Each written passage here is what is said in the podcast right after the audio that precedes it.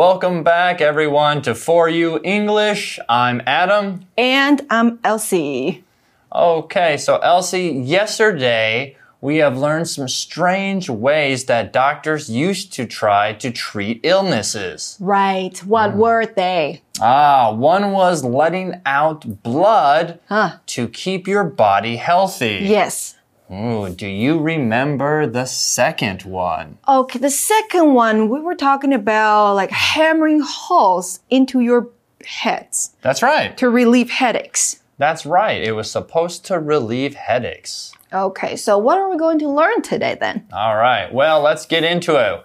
Uh, today, we'll learn more about what other things were done. Reading. Medical treatments you won't believe really existed. Today, we're going to explore four strange medical treatments from the turn of the 20th century. 1. Cocaine to cure hay fever. These days, we know that cocaine is highly addictive and can cause death in high doses. However, in the early 20th century, cocaine was being used in drugstore medicines, including simple hay fever medicine. The drug was even in Coca Cola until 1903. 2. Morphine for babies. Another common medicine that included an addictive drug was Mrs. Winslow's soothing syrup. We might not believe this now, but this medicine added morphine and alcohol to the syrup to calm babies down. 3. Malaria pills. In 1927, Professor Julius Wagner Jauregg won a Nobel Prize for his treatment of general paralysis of the insane, which included giving people malaria. The idea was to cause a fever which would help healing. It actually worked in many cases. However, up to 20% of patients also died from the treatment. 4. Milk transfusions. In the late 19th century, doctors believed that milk could work in place of blood.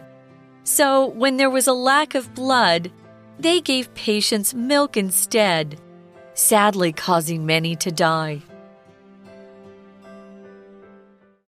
Okay, so our article starts off by saying, Today we're going to explore four strange medical treatments from the turn of the 20th century. Hmm, so there we see the words the turn of the century, which basically just means the beginning of a new century. 啊，所以呢，the turn of the century，那就是世纪之交；the turn of the twentieth century，那就是十九世纪末到二十世纪初的这个时间点。那我们要来看当时的 four strange medical treatments。treatments 这个字是个名词哦。当我们看到字尾有 m e n t 的时候，它多半是跟动词连用，形成一个名词，那表示呢动作结果的名词。所以像是 treat 是治疗，treatment 那就是疗法。那同样的像是 improve 改善名词，那就是 improvement。还有 achieve 达成，那名词就是 achievement。还有像是 develop 发展，那名词就是 development。 That's right. All right. So the article first starts by saying cocaine to cure hay fever. Okay, so there we see the word cocaine, which is a noun. And cocaine is a drug used in medicine to prevent pain and also used illegally, often in the form of a white powder that is breathed in through the nose. Cocaine 就是中文说的古柯碱，好，那现在是一种毒品。那再来，我们还看到 hay fever，what kind of fever is that？Hay fever 指的是干草热、花粉热，那是一种由花粉引起的过敏疾病。So, um, cocaine is a kind of drug, right? But why was it used in the past as a treatment? Mm, well, I think it was probably most likely used is because it was maybe easy to make, and at that time, you we have to remember the technology of making new medicines wasn't quite there yet. True. So, our article continues to say these days, we know that cocaine is highly addictive and can cause death in high doses. 哦、h i g h l y addictive，副词 highly 是很高度的。那 addictive 这个形容词是什么呢？Let's take a look. Let's take a look. So there we see the word addictive, which is an adjective. And what it means is an activity or substance that makes a person want to keep doing it again and again. So we could say playing video games can be addictive. Also, for an example sentence, we can use it is not a good idea to smoke cigarettes because they are highly addictive. It is really hard to quit once you start Addictive 这个形容词呢，代表使人上瘾的。好，那在课文里面呢，我们讲的是药物使人上瘾。我们用到 highly 来修饰它，highly addictive，那就是高度使人上瘾。So a lot of things can be addictive, right? That's right. A lot of things can be addictive. You have drugs, alcohol, caffeine from the coffee, and I mean, even video games. 对呀、 And, and sometimes even food. People get addicted to food. 没错，所以像是毒品、酒精、咖啡因，连你们的电动玩具 （video games） 好都是会令人上瘾的。所以呀、当我们要说某人对某物成瘾或上瘾的时候，我们可以讲 somebody，然后再接上一个 be 动词，再接 addicted to something。So for example, a lot of people are addicted to their phones. That's right. I agree with you. Everyone is addicted to their phones, it looks like 大 today. 家都对手机成瘾，到处都在划手机。 Okay, we also saw the word dose. And dose is a noun. It's the amount of medicine or drug taken at a certain amount of time. So, for an example, my doctor told me to take three doses of medicine in the morning, noon, and at night. 啊、t h r e e doses of medicine，那就是三次三个剂量的药物，所以 dose 这个名词就是剂量了。而 high dose 那就是高剂量，所以我们的课文说到高剂量的 cocaine 它是会致死的。But things were different in the past. That's right. So our article continues to say, however, in the early 20th century, cocaine was being used in drugstore medicines, including simple hay fever medicine. So there we see the word drug, which is a noun. It is a medicine or substance that has an effect on the body when taken. So, an example sentence we could say as a new drug is being made to help people live longer lives. Mm, that would be a good drug to take. The next word we see is drugstore, which is a noun, and it is a place where people can buy medicine.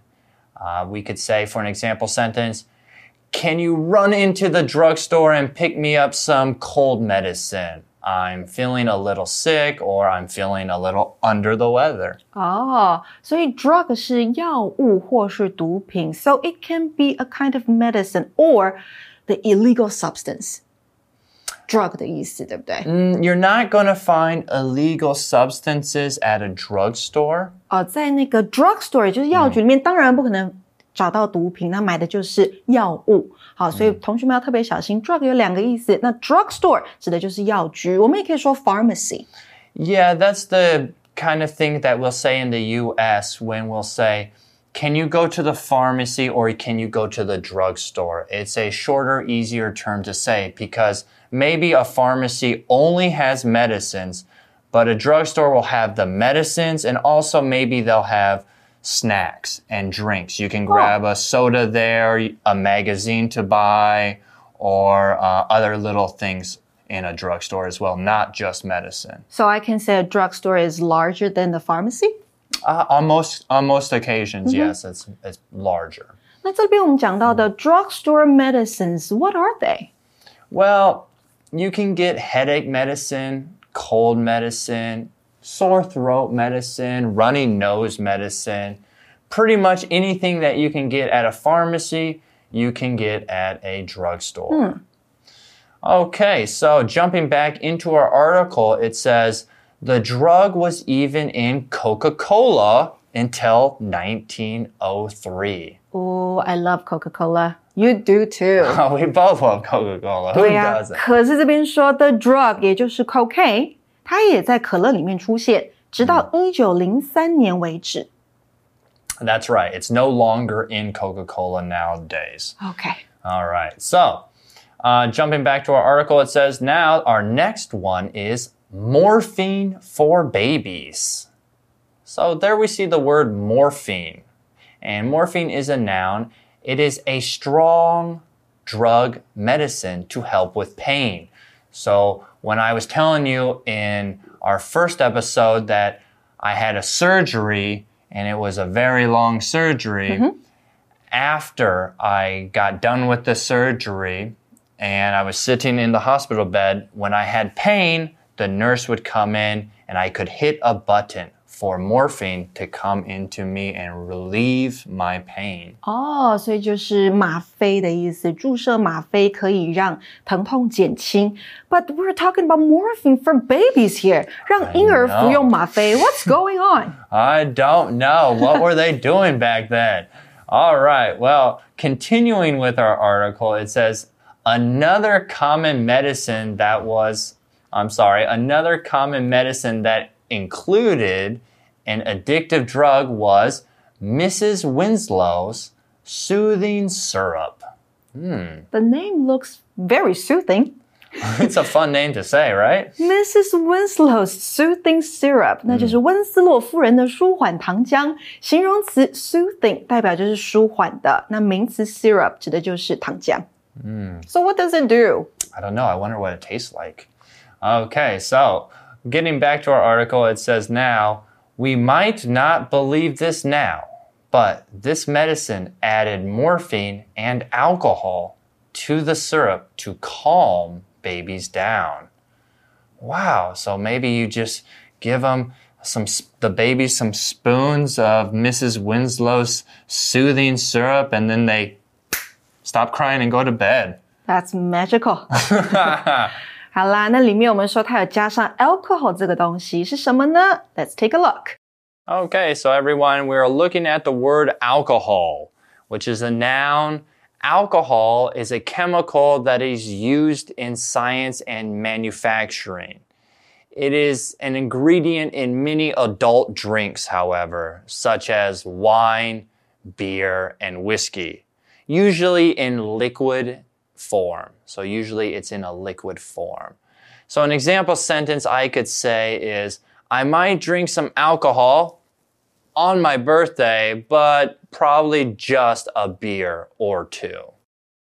alcohol 这个名词呢，代表就是酒精啦。那很多东西里面都有酒精，像是 wine 葡萄酒、beer 啤酒、whisky 威士忌里面当然都有酒精。那爱酗酒的人，对酒精成瘾的人，我们可以说他是一个 alcoholic。 Yeah, don't be an alcoholic. Okay, jumping back into our article, it says malaria pills. So there we see the word malaria, which is a noun. It is a disease that you can get from the bite of a, mos- a type of mosquito. Uh, it makes a person really sick and makes the person feel very cold. Also, we have the word pills. And pills is a noun. It's a small or large type of medicine that a person swallows. So it's a large or small tablet that you swallow. If pills, I could say for an example sentence, if pills are too large, I have a hard time swallowing them. You know that's true. Yeah, you might get choked. okay, malaria 就是疟疾，那它是由特定蚊子所传染的一种疾病。那再来我们看到的 pill，好，指的就是药片、药丸。Okay, let's get back to our article. It says now in 1927. Professor Julius Wagner Jauregg won a Nobel Prize for his treatment of general paralysis of the insane which included giving people malaria. So there we see the word professor, which is a noun. It is a teacher who teaches in colleges or universities. So I could say, for an example, my professor just retired after teaching 30 years at the same university. Or, my professor always gives our class too many assignments during the school year. OK，所以 professor 指的就是教授。那这边还看到的 Nobel Prize 指的就是诺贝尔奖。所以这个 professor，this professor got a Nobel Prize and it was for his treatment of general paralysis of the insane 麻痹性痴呆。What does this disease do to the body? Well, it's a terrible disease. It's a crippling and terminal disease, which means you can lose control over your mind and body. A person might suffer delusions, which basically means false beliefs. 幻觉。 Yeah, you could think aliens are coming or something like that. Then what happens is they finally die. There's death. So there is also no known reason why someone gets it. OK，所以这个病会瘫痪，产生幻觉，为什么会得到？原因是不明的。嗯。So this professor won a Nobel Prize for his treatment of this disease by giving the patient malaria. That's correct, yeah. All right, well, getting back into our article, it says the idea was to cause a fever, which would help healing. 啊、所以借由给病患疟疾，让他们发烧来治疗这个疾病。 Yeah, there's probably not many ways that it could help, and this was a new technique, a new way to think outside the box. Okay, our article then continues to say it actually worked in many cases. Really，在很多案例中都是成功的。But I have a question. Yeah. Is malaria a deadly disease? It is a terrible disease. It's very deadly. Yeah. so yeah. Um, but who knows? Let's see why it worked. Uh, our article continues to say, however, up to 20% of patients also died from the treatment. Hmm. So, yeah, it, maybe it didn't work on 100%, only on 80% of the people. So some actually Some- did die. Yeah, 20% died. In that sentence, everyone, we saw the word patient, and patient is a noun. It's a person who is receiving medical care. So, for an example sentence, I could say the doctor sees over 50 patients a day Patient 当名词用的时候就是病人、患者；当形容词用的时候就是有耐心的。那相反字呢是 impatient。所以课文说，不幸的是，高达百分之二十的病患死于这项治疗。No wonder it doesn't exist today. Yeah. Okay, well, let's look at our next one. Uh, the article says milk transfusions. So there we see that long word transfusion. It's a noun. It is the process of adding blood to the body to a person or an animal. 指的就是输血的意思，transfusion。 That's right. So if you know your blood type, you can give your blood to someone else. But it was uh, for milk transfusion, right? Yeah, we're talking about milk. Oh, okay. So our article continues to say in the late 19th century, doctors believed that milk could work in place of blood. In place of blood, you mean, right? So what does in place of mean? In place of is to use something instead of something else. So a lot of times you go to a supermarket, they might say to you, please use your own bag in place of plastic bags while shopping at the supermarket. 啊、所以呢，in place of something 是代替、取代。So doctors believed that milk could replace blood. Yeah, that is Interesting. wild and interesting. Okay, jumping back into our article, it now says So, when there was a lack of blood, they gave patients milk instead, sadly, causing many to die. OK，所以这边呢，课文当中我们看到一个文法点要来跟同学们解释喽。So let's go to today's language in focus. All right, great.